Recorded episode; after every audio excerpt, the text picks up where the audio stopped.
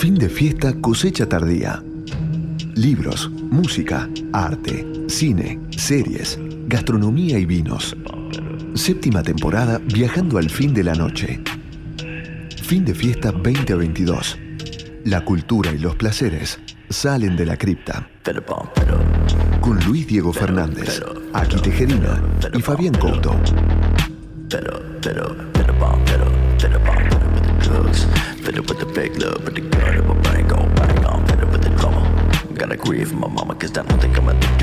Muy buenas noches, amigos, amigas, amiguis de fin de fiesta. Aquí estamos iniciando un nuevo programa, en este caso el número 331, 331.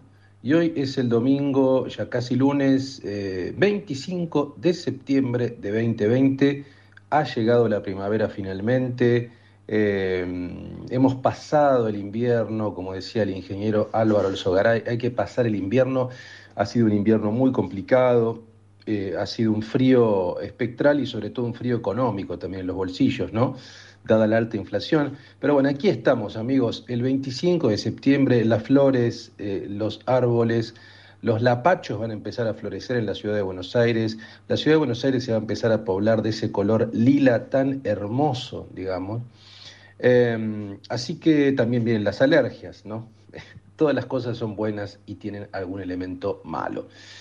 Un elemento malo ha sido, y por eso quiero rememorar, quiero rendir homenaje en esta apertura de fin de fiesta 331, cosecha tardía, a el señor, al gran, enorme director de cine Jean-Luc Godard, que falleció a los 91 años, eh, y cuya obra ha sido tremenda, digamos. ¿no? Si uno tiene que dimensionar el impacto de la obra godardiana en el cine, es eh, imposible de abarcar, así que vamos a rendir un pequeño homenaje, voy a recordar algunas, algunas cuestiones, algunas películas que a mí me han impactado, voy a recomendar por lo menos dos o tres de sus opus, de sus obras.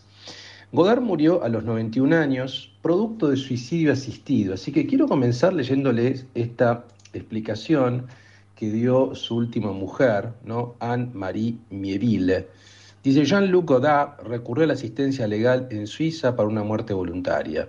A raíz de múltiples patologías invalidantes según los términos del informe médico, explicó Patrick Jeanneret, dando por válida la información publicada por el diario francés Libération. Su esposa Anne-Marie Mieville también confirmó que su fallecimiento al final de la mañana explicado que había muerto en paz en su casa rodeado por sus seres queridos en Orol, a orillas del lago de Ginebra.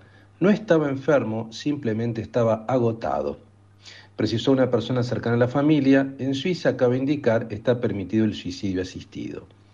A mí me parece que es una parábola impresionante que un director, un gran artista, uno de los más grandes artistas del siglo XX, sin duda, haya eh, muerto de esta manera, ¿no? Godard vivió de manera libre, murió de manera libre, filmó de manera libre. Eh, me parece que de una coherencia impresionante, ¿no?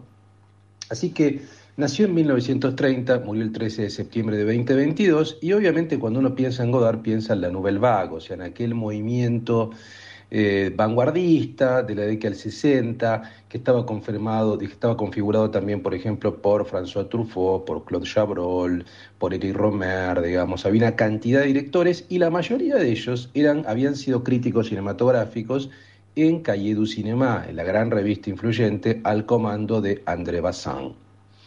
Eh, Godard había sido crítico de cine durante sus jóvenes años y luego comenzó a dirigir sus primeras películas, que sin duda yo creo que las primeras películas de Godard son, desde mi punto de vista, hay varios periodos de Godard, algunos dicen que hay tres periodos de Godard, un primer periodo que es el cinéfilo, allí tenemos obviamente su primer película icónica Sin Aliento con Jean-Paul Belmondo de 1960, eh, Una mujer es una mujer del 61, Vivir su vida del 62, mi película favorita de Godard y de la historia del cine, sin duda una de las cinco más importantes para mí, El desprecio, que es una adaptación de Alberto Moravia, de una novela de Moravia con una Brigitte Bardot increíble.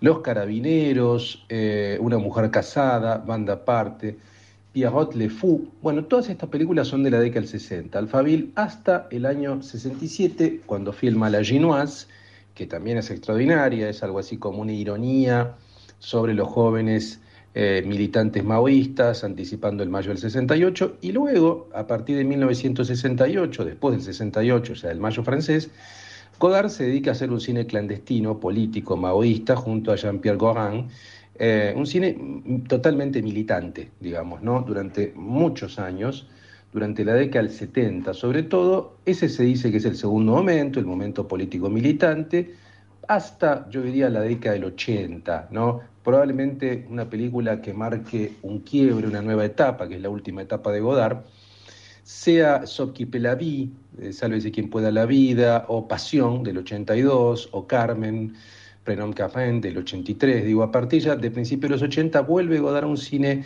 que no es clandestino, que deconstruye igual lo que es la narración, y un cine muy lírico, un cine muy lírico, muy elegíaco, un cine muy melancólico, cosa que se va a profundizar en sus últimas películas, digamos, ¿no? En las últimas, últimas películas que hemos comentado acá en Fin de Fiesta. Por ejemplo, yo recuerdo que he comentado Adiós al lenguaje, que es una película del 2014, y la última película de Godard, Le Livre d'Image, el libro de imagen del año 2018. Una película muy difícil de definir, como una suerte de fluir de la conciencia, de imágenes, muy poética, muy melancólica, filmada eh, en Suiza, muchas imágenes del mundo natural, eh, un montaje también cruzado con elementos políticos. Las últimas películas eran ensayos, eran ensayos líricos, eran ensayos poéticos de Godard. Eh, a mí me parece que el Godard, por eso digo, hablo de estos tres periodos, el primer periodo más cinéfilo, que es un poco un efecto de su crítica en Calle du Cinema, el segundo político militante de los 70 y el tercero que yo llamaría lírico, poético, digamos, ¿no? Yo creo que eh, eh, para entender el cine de Godard hay que ver sobre todo su primera etapa, hay que ver sin duda, eh, sin aliento, esa película tan libre, con Belmondo, prácticamente sin guion, filmada en París, hay que ver Vivir su vida con Ana Karina, Ana Karina fue un ícono, fue mujer de Godard también, y fue la imagen de su cine sin duda. Hay que ver el desprecio, basada en, esta novela de Moravia, con Bardot, con Jacques Palance, con Fritz Lang, o sea, con Michel Piccoli. Eh, y probablemente haya que ver también La Ginoise para entender un poco su momento político. ¿no? Esas cuatro películas son las que yo recomiendo. Sin aliento, Vivir su vida, El desprecio y La Ginoise.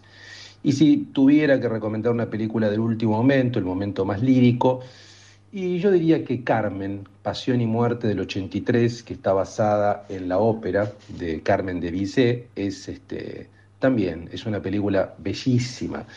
Hay otra que se llama JLG, JLG, autorretrato, autoportrait de Décembre, que es un autorretrato muy cómico también. Godard tenía humor, Godard tenía tenía a ver todas las características del vanguardismo en el sentido que destruyó, literalmente destruyó, el cine narrativo tradicional hollywoodense y que nos aportó, a ver, que dejó en evidencia el proceso de producción de las películas, que nos mostró eh, que detrás del cine había, bueno, había un aparato productivo, había un aparato ideológico muy crítico de la televisión, de un hálito tremendamente libre, uno se reía viendo las películas de Godard, eh, en la sección de filosofía, hoy en fin de fiesta, voy a hablar un poco de cine y filosofía a propósito de Godard y voy a comentar bien en detalle cuáles son las características desde el punto de vista filosófico eh, de este cine, por ejemplo, que Gilles Deleuze, el filósofo, llamaba el cine de la imagen-tiempo. Godard era eh, un representante, un fiel representante de este cine de posguerra, de las nuevas vanguardias,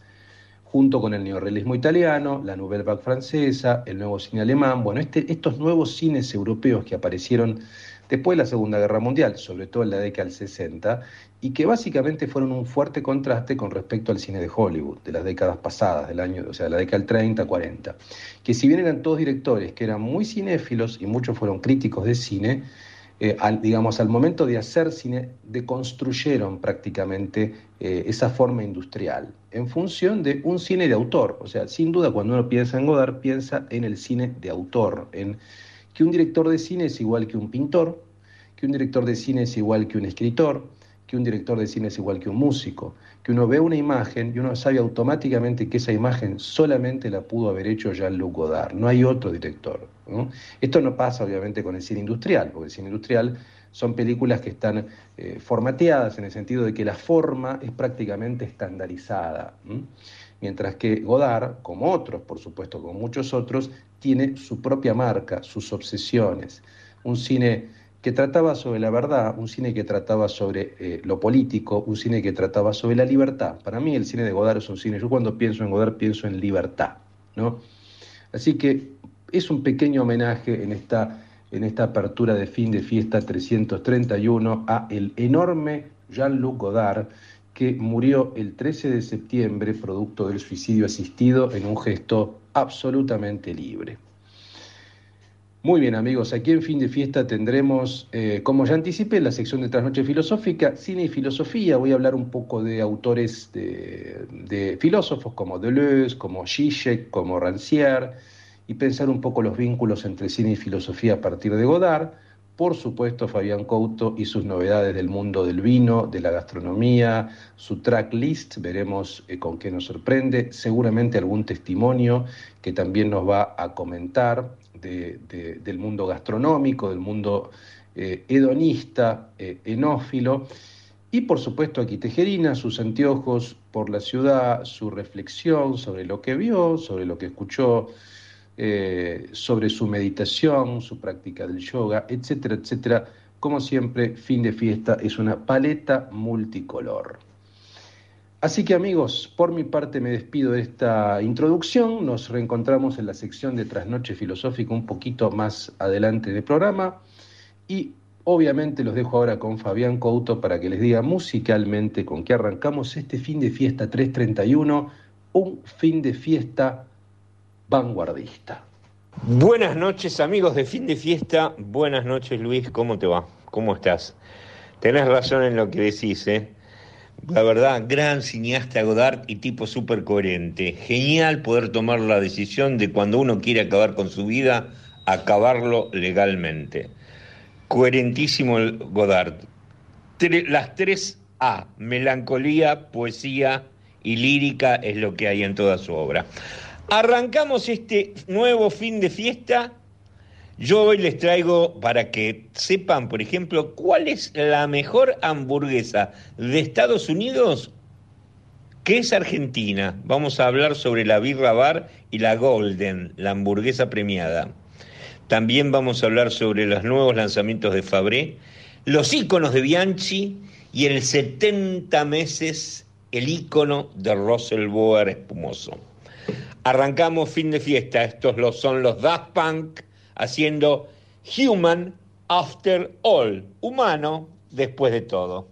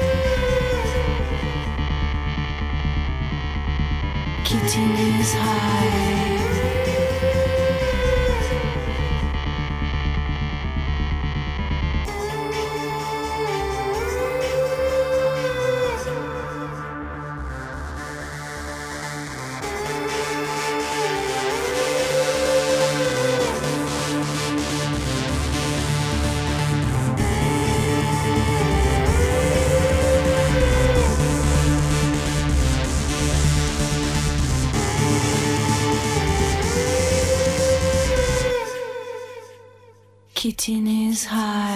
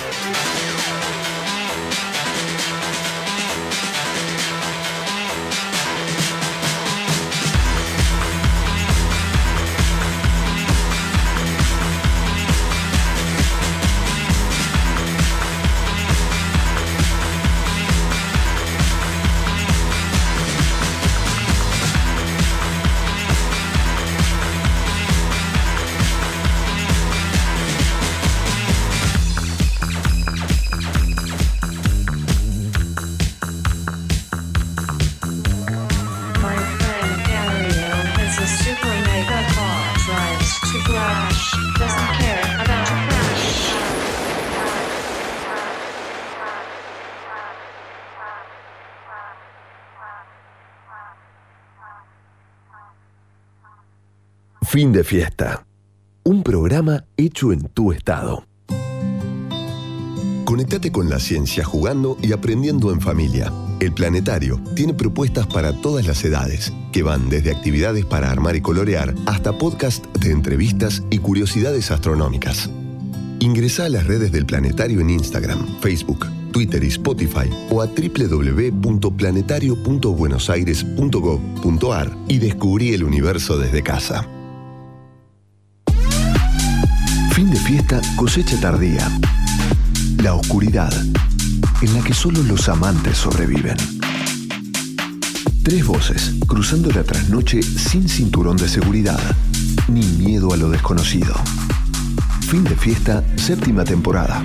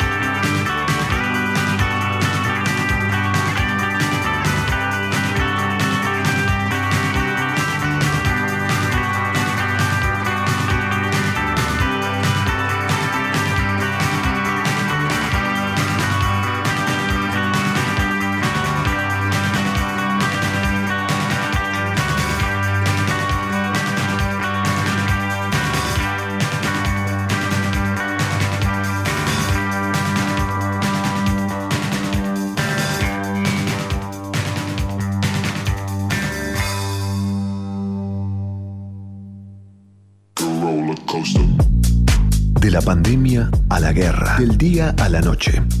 Porque lo bueno es de maceración lenta. Fin de fiesta, cosecha tardía. Un programa de seres nocturnos y crianza en cubas de roble. Fin de fiesta, cultura y placeres para la inmensa minoría. Hola, ¿qué tal? Soy Ezequiel Jacobone y quiero invitarte a escuchar Regiones 1110. Del norte a la Patagonia, de Cuyo al litoral.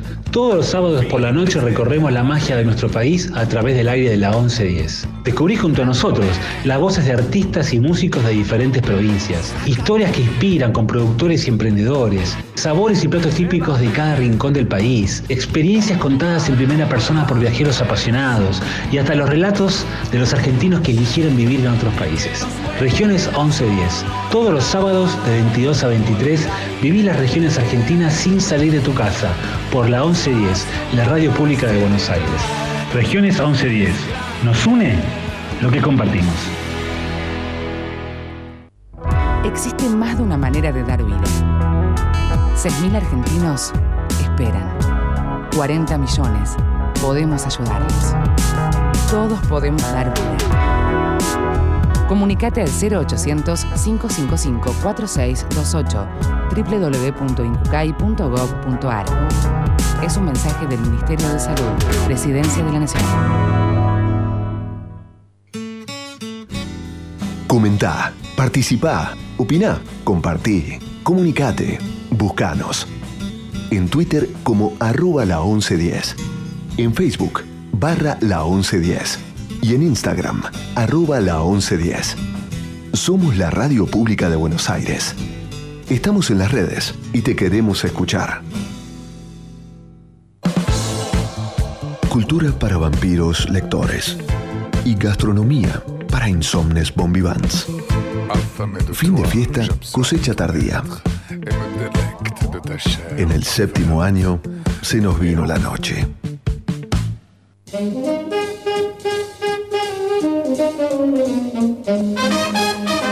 Saber leer la carta de un restaurante requiere del consejo de un experto.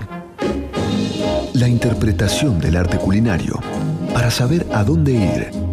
De la mano de Fabián Couto. Ahora, en fin de fiesta.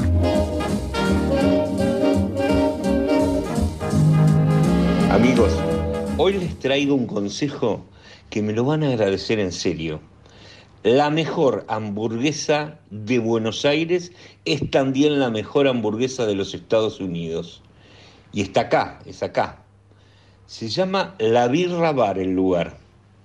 Yo ya lo había conocido cuando inauguraron una sucursal y me volvió loco, me pareció espectacular. Ahora lo volví a probar y lo comprobé. La Birra Bar es lejos el mejor lugar donde comer una hamburguesa. A ver, la Birra Bar tiene muchos lugares, este, con patios, decks, terrazas, en locales como la Birra Bar en Boedo, en Villa Crespo, en Ramos Mejía, en Martínez, Mataderos, Avellaneda. Así que pueden elegir dónde ir. Y tienen una hamburguesa que se llama Golden, la dorada, que es la ganadora del premio Mejor Hamburguesa de los Estados Unidos del 2022 en Miami, elegida. En serio, ¿eh? Y después tienen otra que se llama OnlyFans, porque tienen un club de seguidores, de fans, que crearon una hamburguesa que es espectacular también. A ver, familia. La Birra Bar está conformada por Daniel, Roxana y Renzo Cochia. En el 2001, hoy, 20 años después, está consider- considerada la hamburguesa perfecta un medallón de carne formado por un blend de diferentes cortes de carne vacuna. Ahí está un poco el secreto. El pan es de papa, especial, hecho por ellos, y tienen distintos toppings y salsas que son maravillosos, maravillosos. Hay casi 50 variedades de hamburguesas y también, por supuesto, hay opción veggie, ¿no? Eh, hay otros platos, pueden, qué sé yo, hay paros de cebolla, crocantes de pollo, eh, ribs, bastones de mozzarella que están muy ricos también. Y ahora tienen unos helados artesanales que les digo, prueben, prueben el dulce de leche, prueben el pistacho. Es increíble que en una cadena haya unos helados tan, tan buenos. Vuelvo a decirlo, la Birra Bar, la primer hamburguesería argentina en abrir un local en Miami, o sea, venderle hamburguesas a los americanos, cuando los americanos son los reyes de la hamburguesa, y ahora están por abrir un local en Madrid. Abren en Miami y son elegidos la mejor hamburguesa de todo Estados Unidos. Vayan y pruébenla, pueden probarla. Es la Golden y está en los negocios. Pero para eso les traigo justamente el testimonio de una de las chicas que muy amablemente atienden el local de Devoto, que nos va a contar algunas de las, de las hamburguesas que hacen a justamente lo que es la birra bar. Bueno, buenas noches Fabián, buenas noches a los oyentes de fin de fiesta. Mi nombre es Candelaria, trabajo en la Birra Bar, especialmente en el local de Devoto. Este, bueno, hoy Fabián... ¿Es el último abierto? Es el último que abrió, exactamente. Eh, hoy Fabián vino a probar tres de nuestras hamburguesas. Una fue la Golden, que es la ganadora en Miami.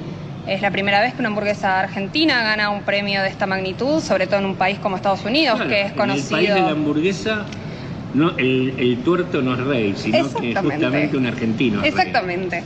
Es eh, nuestra favorita, al menos la mía, eh, eh, que está compuesta Ah, por dos medallones de carne, eh, triple cheddar, tiene la salsa secreta, la salsa golden, eh, y cebolla morada que lo de- le da el toque para mí. Genial, genial. Eh, la segunda hamburguesa fue la OnlyFans, que fue una hamburguesa creada por eh, los fans del club de la Birra Bar. ¿Cómo es eso del club? ¿Cómo se conforma el club o cómo se adhieren al club? Al club se pueden adherir eh, siempre siguiendo las redes de la Birra Bar, que ahí todos los meses sale a la venta un, eh, un combo por mes. Ah, es mira. el combo del mes. ¿Hacen fiestas también o me parece a mí? No, con música o eso? Eh, cada tanto sí, se hacen eventos, exactamente. Por eso tienen que estar atentos a las redes, porque ahí se anuncia todo. Este combo para adherirse al club de fans sale todos los meses y al comprar ese combo se les da de regalo una miniatura de esa hamburguesa, que es coleccionable. Qué bueno. Bueno, la hamburguesa que han creado los eh, chicos del club de fans este, tiene también doble medallón. Esta contiene triple queso, porque tiene proboleta, ¿Qué te dije? tiene proboleta, tiene queso cheddar y tiene queso emmental. Exacto. Este, además, le sumaron cebolla crispy y eh, la famosa salsa Stalker que trabajamos acá en la birra. Que es es- secreta. es secreta también, no podemos decir lo que tiene. Y la tercera hamburguesa eh, fue la Oklahoma, que es eh, un medallón de carne, cebolla a la plancha con la carne, una salsa sweet chili, Una salsa dulce con cierto picor, ah, muy al estilo sureño americano. ¿no? Exactamente. Por eso se llama Oklahoma, ¿no? sí, y queso cheddar. Es muy sencilla, pero también muy rica. Es excelente, excelente. La verdad, la calidad que tienen ustedes eh, me sorprende en serio. Muchísimas gracias. Por eh. favor, gracias a ustedes por la visita. Gracias.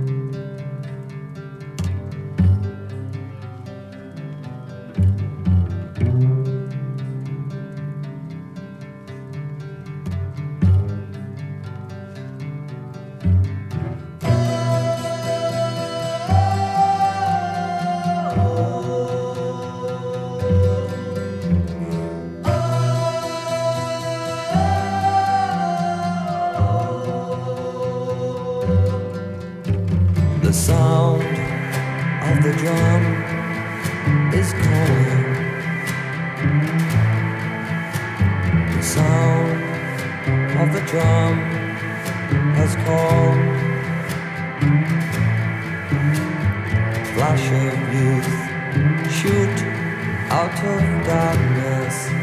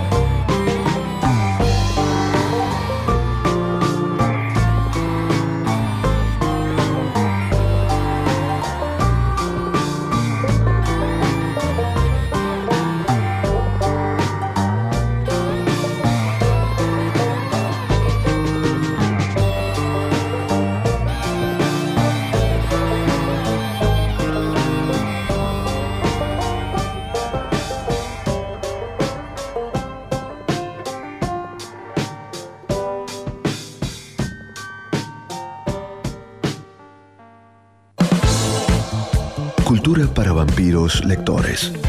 Y gastronomía para insomnes bombivans. Fin de fiesta, cosecha tardía.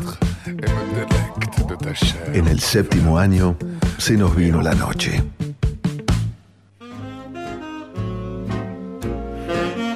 Cada cosecha de vino tiene una melodía que toda copa hace sonar diferente, si es la indicada. Si querés saber qué elegir y cómo disfrutar de aquello que has de beber, Fabián Couto te lo cuenta en fin de fiesta. Empecemos por un vino muy interesante, una, bodega que nunca defrauda. Fabremos Mayú Cabernet Sauvignon 2020. 100% Cabernet Sauvignon de Pedriel, Luján de Cuya, Luján de Cuyo. Buen tono, violeta, rojo violeta. eh, en nariz van a encontrar moras, eh, frutos rojos, con algo de especiado también. En boca siempre los Fabrés son vinos de gran personalidad, entran algo dulzones, tienen taninos maduros, se prolonga el final agradable en boca. La línea Terruño surge de un trabajo minucioso desarrollado por el equipo de Hervé Fabré, dueño de la bodega, que se elabora con uvas de calidad superior proveniente de viñedos propios. Todos los vinos son varietales en un 100%, tintos, 12 meses de barricas, exclusivamente roble francés, de segundo o de tercer uso, que es lo que hoy día se usa. Grandes vinos siempre los de Fabré Montmayou. Ahora les voy a contar, amigos, el gran lanzamiento que hubo hace unas semanas.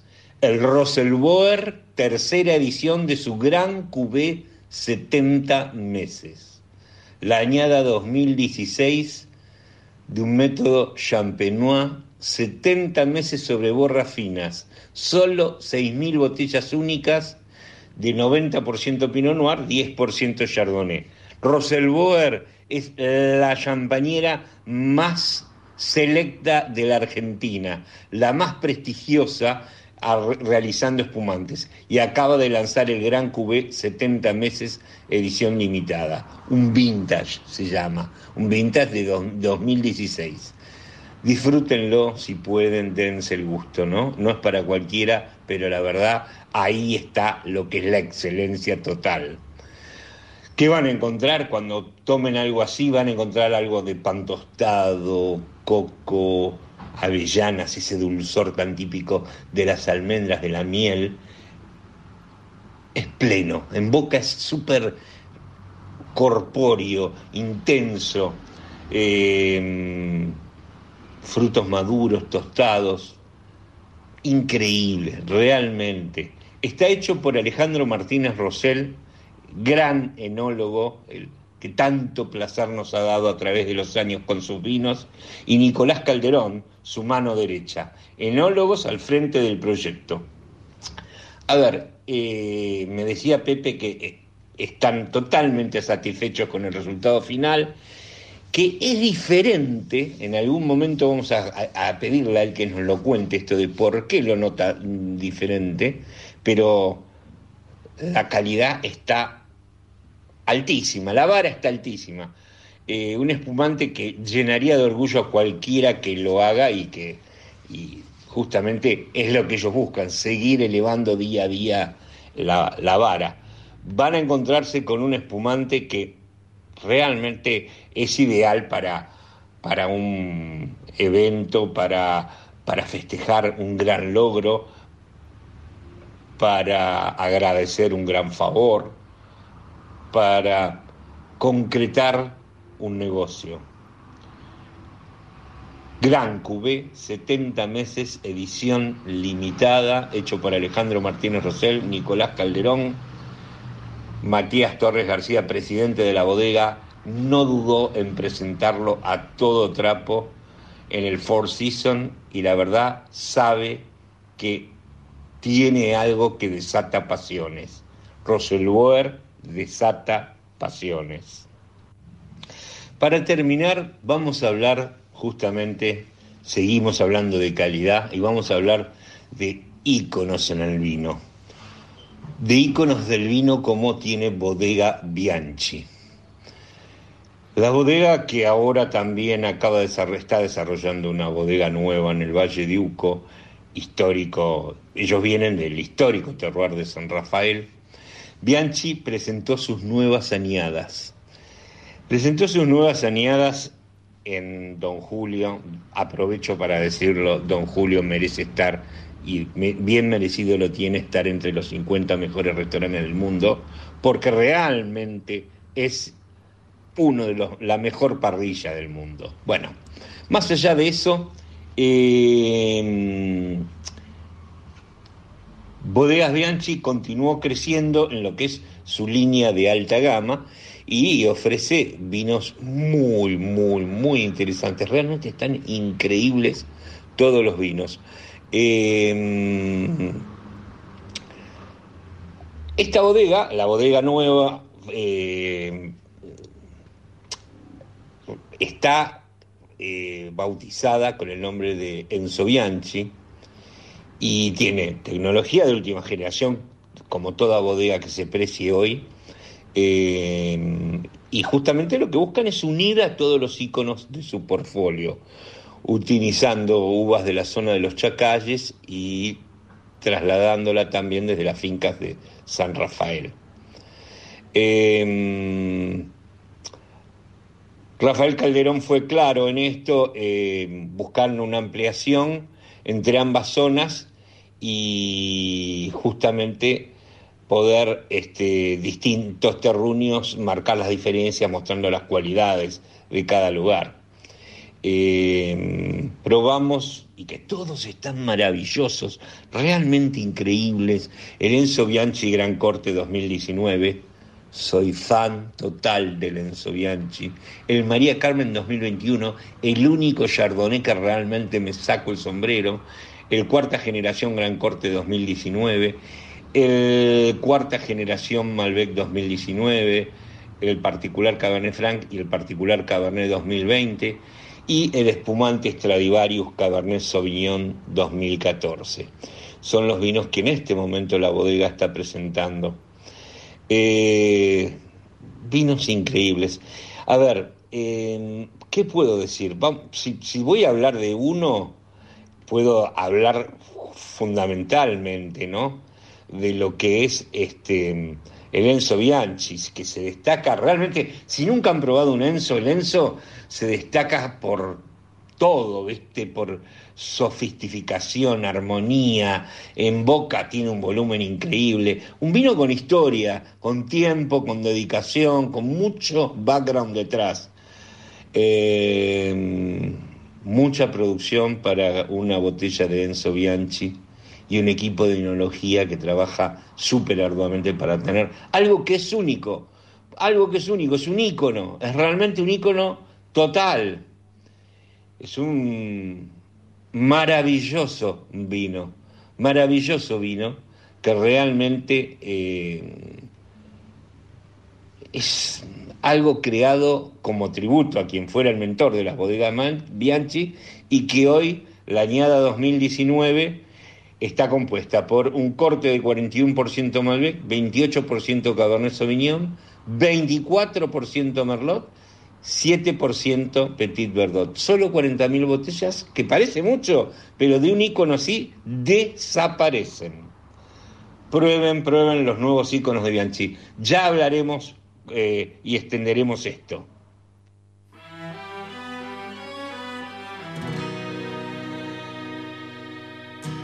Dormí re mal, solo unas horas.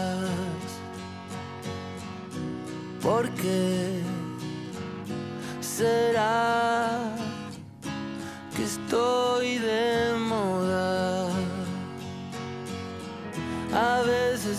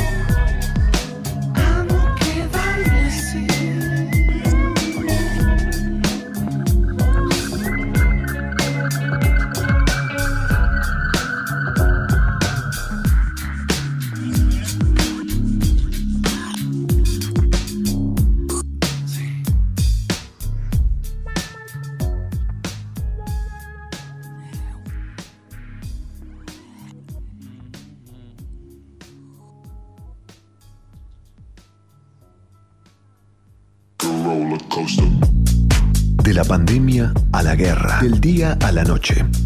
Porque lo bueno es de maceración lenta. Fin de fiesta, cosecha tardía. Un programa de seres nocturnos y crianza en cubas de roble. Fin de fiesta, cultura y placeres para la inmensa minoría. Prevengamos el coronavirus, una enfermedad que se transmite a través de gotas de estornudos y tos y del contacto con manos a ojos, boca y nariz. Para saber sobre síntomas y métodos de prevención, entra a buenosaires.gov.ar barra coronavirus. Entre todos, podemos prevenir el coronavirus. Buenos Aires Ciudad. Vamos, Buenos Aires. El presidente de la Agencia de Protección Ambiental de la Ciudad Autónoma de Buenos Aires convoca audiencia pública.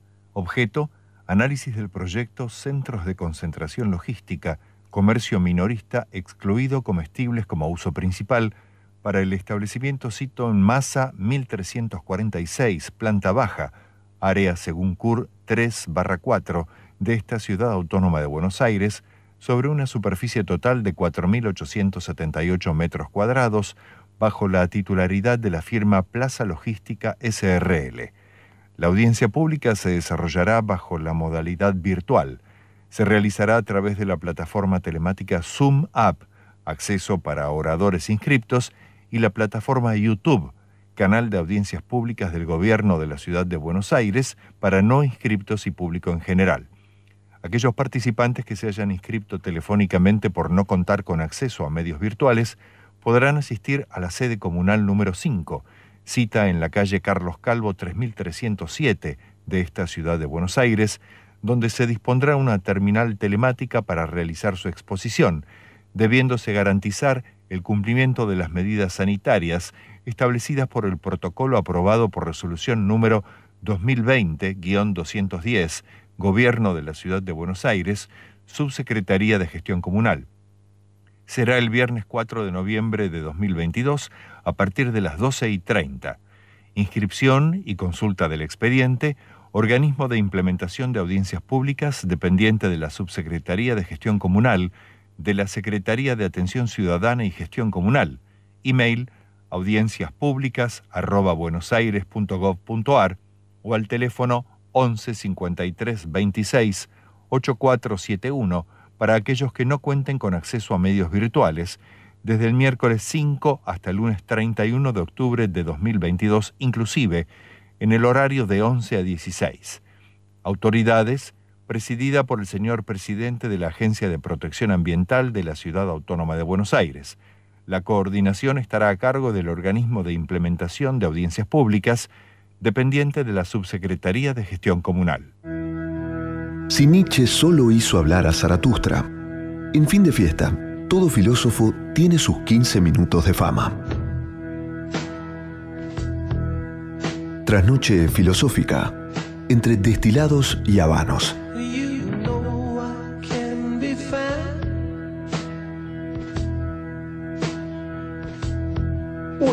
Aquí estamos en nuestro reencuentro eh, filosófico aquí en la trasnoche filosófica en fin de fiesta. Como les comentaba en la apertura, vamos a repasar algunas ideas sobre cine y filosofía. A ver, la relación entre cine y filosofía es muy fructífera.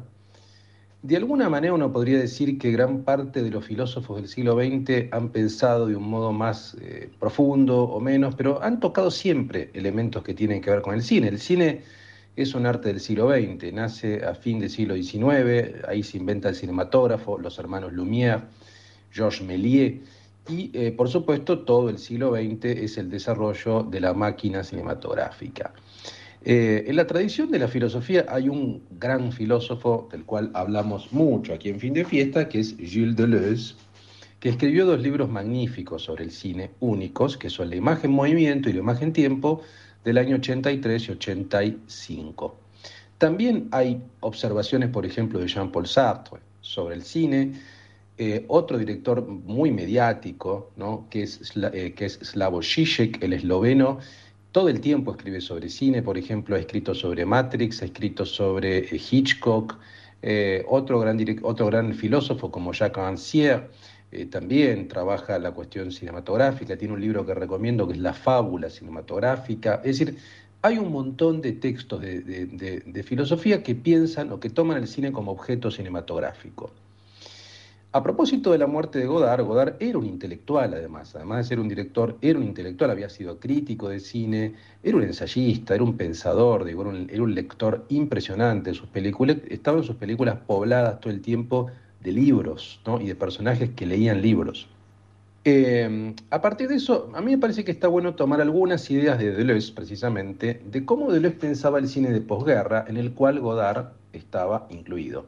O sea, para, para, para Deleuze sintéticamente hay dos, hay dos formas de pensar el cine, hay, hay dos momentos del cine. El cine de la imagen movimiento, que es el cine de alguna manera tradicional, hollywoodense, de la década del 20, 30, 40, hasta la década del 50, que tiene una estructura narrativa clásica, que tiene un héroe, un antihéroe, que no muestra el proceso de producción, que está caracterizado por la imagen eh, digamos, por la imagen percepción, por la imagen afección, por la imagen acción, es decir, por los géneros, es un cine de género, el western, el policial negro, la comedia musical, digamos, ¿no?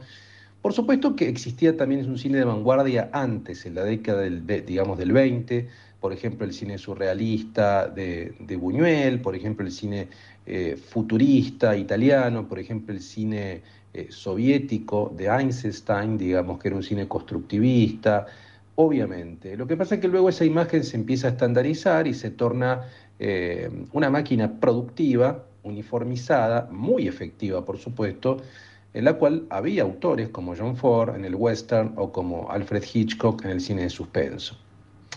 Directores que, por cierto, Godard admiraba profundamente. Godard admiraba sin duda a Hitchcock, sin duda a John Ford, a Howard Hawks, digo, admiraba profundamente el cine americano. Esta es la revolución también crítica de los cahiers du cinema, que piensan esos directores no como artesanos, sino como artistas. ¿no? Hitchcock, hasta Cahiers du cinema, hasta Godard, era visto como un artesano, no como un autor, no como un artista. Sin embargo, Godard dice, no, este hombre tiene una marca propia, tiene un estilo propio, y realmente Hitchcock fue el más vanguardista de los clásicos, sin duda. Ahora, luego de la Segunda Guerra Mundial, a partir de 1945, lo cual es muy visible en el neorrealismo italiano, que es un cine hecho en las ruinas de la Segunda Guerra Mundial, en las ciudades devastadas, en Roma, sobre todo el cine de Rossellini y de De Sica, una película como Roma Chitaperta, está filmada en una Roma absolutamente devastada, sin actores profesionales, ¿no? En ese marco primero aparece el, eh, el neorrealismo italiano, que para Godard fue muy importante, va a aparecer subsiguientemente la Nouvelle Vague en Francia. Un poco más tarde, yo diría en la década del 50, ¿no? mediados de los 50, digamos, ahí empieza de a poco, los primeros cortos de Godard son de la década del 50, eh, y sobre todo obviamente eh, a fin de los 50 y en los 60. Ahora, este tipo de imagen, que comienza con el neorrealismo italiano, con la Nouvelle Vague, un poquito más tarde con el nuevo cine alemán, el cine de Fassbinder, de Herzog, de Wenders, ya en la década del 70, es un cine que para Deleuze tiene cinco atributos o cinco características. Y son cinco características que nos ayudan a entender estas películas que rompen la dinámica narrativa tradicional. Por ejemplo, es un cine de una imagen que no remite a una situación global englobante, sino dispersiva. Es decir, son cines dispersivos. Son cines que a muchos les pueden parecer aburridos, porque muchos dicen, bueno, acá no pasa nada. Bueno, no pasa nada en el sentido de, de la narración tradicional, pasa un montón. Lo que pasa es que es verdad que son cines más dispersos, no son englobantes, no hay una trama que articule todo de manera perfecta, no hay un guion de hierro. En segundo lugar, se pone en crisis la imagen-acción, digamos, y aparece un relato en forma de elipse. Es decir, hay muchas cosas que no se muestran, que no se cuentan. Los personajes tienen vínculos débiles, no movidos por la acción voluntaria. A veces los personajes son más bien llevados por un fluir, por, eh, por el azar, digamos, que producto de una voluntad muy marcada. Una película en este sentido también puede ser Taxi Driver. Si ustedes ven Taxi Driver, ven al personaje de De Niro vagar por New York sin un, un, motivo muy claro. Es un exponente también muy marcado de este nuevo cine. De hecho, Estados Unidos tiene también un nuevo cine americano, que es un cine independiente, más de New York que de Los Ángeles. Aquí podemos colocar el primer Scorsese, también las películas de Cassavetes, de John Cassavetes, las películas de Andy Warhol, ¿no? O sea, hay un nuevo cine americano, las películas de Jim Jarmusch también, ¿no? Son personajes movidos por eh, cierta forma eh, de deriva, sin tanta voluntad. Otra característica vinculada con esta es que lo que llama Deleuze la situación sensorio-motora es reemplazada por el paseo, por el vagabundeo, por el devenir. Es un cine muy también propio de las road movies. Recuerden que Wim Wenders, el director alemán, hacía un cine de road movie, un cine de carreteras. Godard también tiene, por ejemplo, Pierrot Le Fou es una película donde hay mucha carretera eh, de Francia a Suiza, ¿no? Eh, hay mucho automóvil, sin aliento mismo, digo, hay mucho automóvil que anda dando vueltas por París, Belmondo. Es un cine de movimiento, pero de un movimiento vinculado con la vida y no necesariamente con una acción, insisto, con una finalidad clara. Es un cine también de tópicos físicos, psíquicos, ópticos puros, es decir, eh, los personajes suelen ser clichés. Esto en Godard se ve mucho, ¿no? El, digamos, el mafioso, el terrorista, el policía, la diva, la prostituta. Es decir, es un cine de clichés donde juega básicamente con aquella mitología del cine clásico. Esa mitología del cine clásico es usada con un sentido más paródico. Hay una parodia, hay una ironía, digamos, hay un uso del cliché con otra finalidad. Y por último, es un cine también de complot. Digo, hay siempre una denuncia, un complot, hay un poder oculto del cual se perciben sus efectos. Esto en el cine de Godard es muy notorio. Películas como Alfabil, mismo Sin Aliento, eh, La Ginoise, todo el tiempo hay un poder oculto, sea un poder político, sea un orden global, sea un, ojo orwelliano, digamos. Bueno, este tipo de cine tiene estas características, no, no remite una, acción, eh, digamos, global, eh, se ha roto el núcleo sensorio-motor, los personajes son clichés, son paródicos. Eh, sobre todo en el primer Godard se ve esto, ¿no? Toma toda la maquinaria, por ejemplo, del cine policial y sale una película de Godard que es una parodia de un policial, sin aliento. Toma, por ejemplo, el cine, digamos, a la comedia musical y sale Una mujer es una mujer. Toma el cine de ciencia ficción y sale Alfabil, que son parodias, son versiones godardianas de eh, del género, o sea, de lo que es el cine de género. ¿no? Así que estas son algunas pistas para entender el cine de Godard y el cine, por ejemplo, de Antonioni, de Resné, el cine de vanguardia o el cine de autor, a partir de la década del 60 y 70 en Europa, que a mí me encanta, digamos, y que, bueno, es un cine obviamente que si uno quiere verlo, no, básicamente tiene que ir a salas especializadas, a las salas Lugones del San Martín, hoy el streaming. El streaming nos da la posibilidad de reencontrar estas películas porque, salvo excepciones, no es un cine que se estrena en grandes cadenas.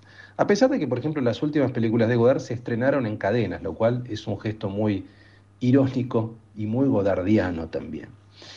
Así que amigos, por último, honrando a gran Jean-Luc, que era un enorme fumador de habanos, hasta sus 91 años uno lo veía con un habano en la boca, él fumaba Partagás Serie D, ¿no? así que recomiendo un Partagás Serie D, esos Partagás robustos, le gustaba cubano, Romeo y Julieta también, pero sobre todo Partagás era lo que él fumaba. Eh, y bueno, y para beber vamos a, vamos a maridarlo también. Para, digamos, si uno fuma cubano, mejor maridar con una bebida cubana, con un ron, con un, con un qué, con un ron Habana Club Selección Maestros, porque Godard fue un maestro, que es el ron más top que hay. Así que veamos su cine fumando un eh, Serie D y bebiendo un Selección Maestros. Así que amigos, los dejo en esta, con esta reflexión en la sección de Trasnoche Filosófica. Sigamos ahora navegando y disfrutando los sonidos que nos propone Fabián Couto en eh, este fin de fiesta cosecha tardía.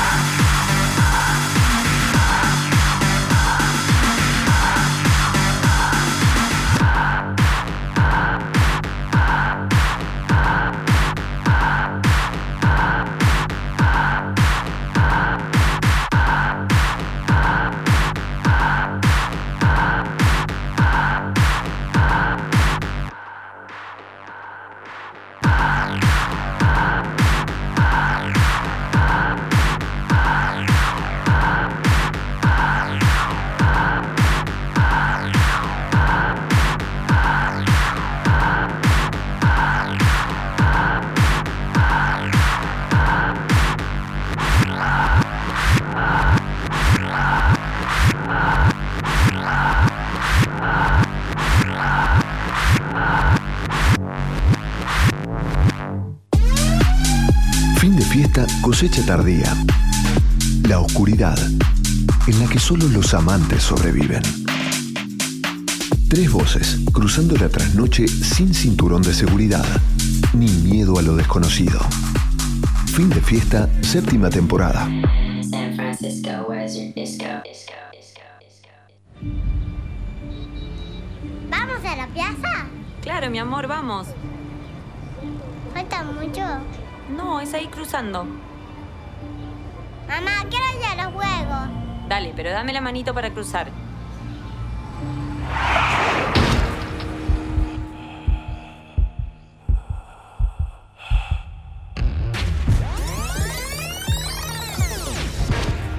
En la vida real no hay marcha atrás. Dale al peatón su prioridad, en especial en esquinas y sendas peatonales.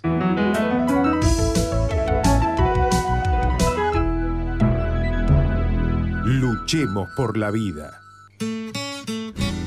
Descarga la nueva versión de la aplicación Vea Medios y escucha la 1110 con la mejor calidad desde tu celular, iPad o tablet. Para no perderte un segundo de todo lo que la radio de la ciudad tiene para ofrecerte, Vea Medios, la aplicación que te acerca a los medios públicos de Buenos Aires, estés donde estés. Fin de fiesta. Un programa hecho en tu estado.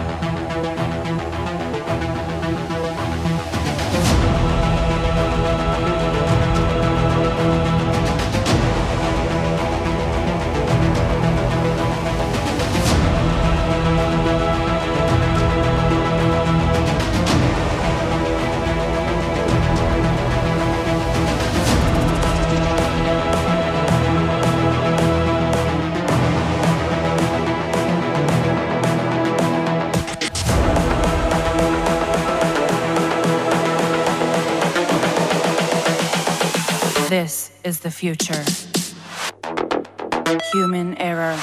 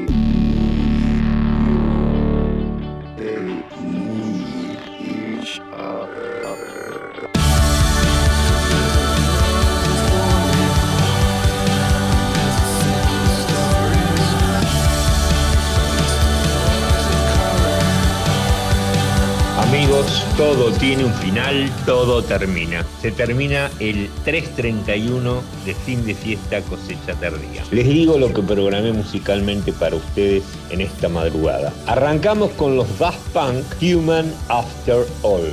Miss Keating, que ha vuelto con un nuevo disco y que está súper arriba. Keating is Vitalik, My Friend Darío Extended Version. Desmond Doom haciendo surf gótico. New Order, Leave Me Alone.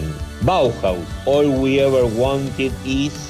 Los Black Keys haciendo Psychotic Girl. Les programé también algo un poquito argentino y con onda. Conociendo Rusia, Mundo de Cristal. Los Babasónicos, un middle entre Bumpy y el Loco. Cerati junto a los Gorilas haciendo Tomorrow Comes, Amo Dejarte Así. Kate Bush, Running Up That Hill, pero el remix de Hummet Oxcan. Giselle Felstein, Hate or Glory. The Future por Max Brom. Y esto último que escuchan a mis espaldas es justamente los Chemical Brothers haciendo Wonder of Deep.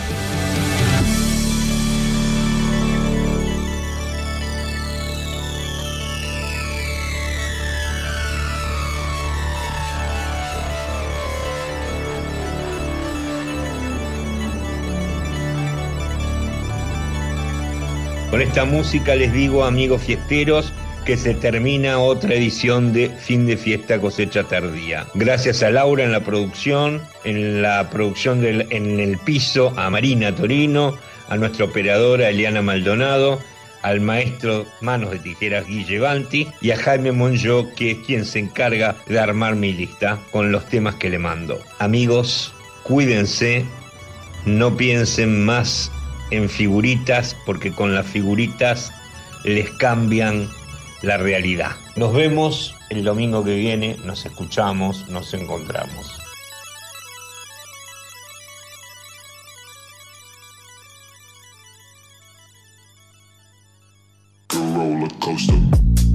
De la pandemia a la guerra, del día a la noche. Porque lo bueno es de maceración lenta. Fin de fiesta, cosecha tardía. Un programa de seres nocturnos y crianza en cubas de roble. Fin de fiesta, cultura y placeres para la inmensa minoría.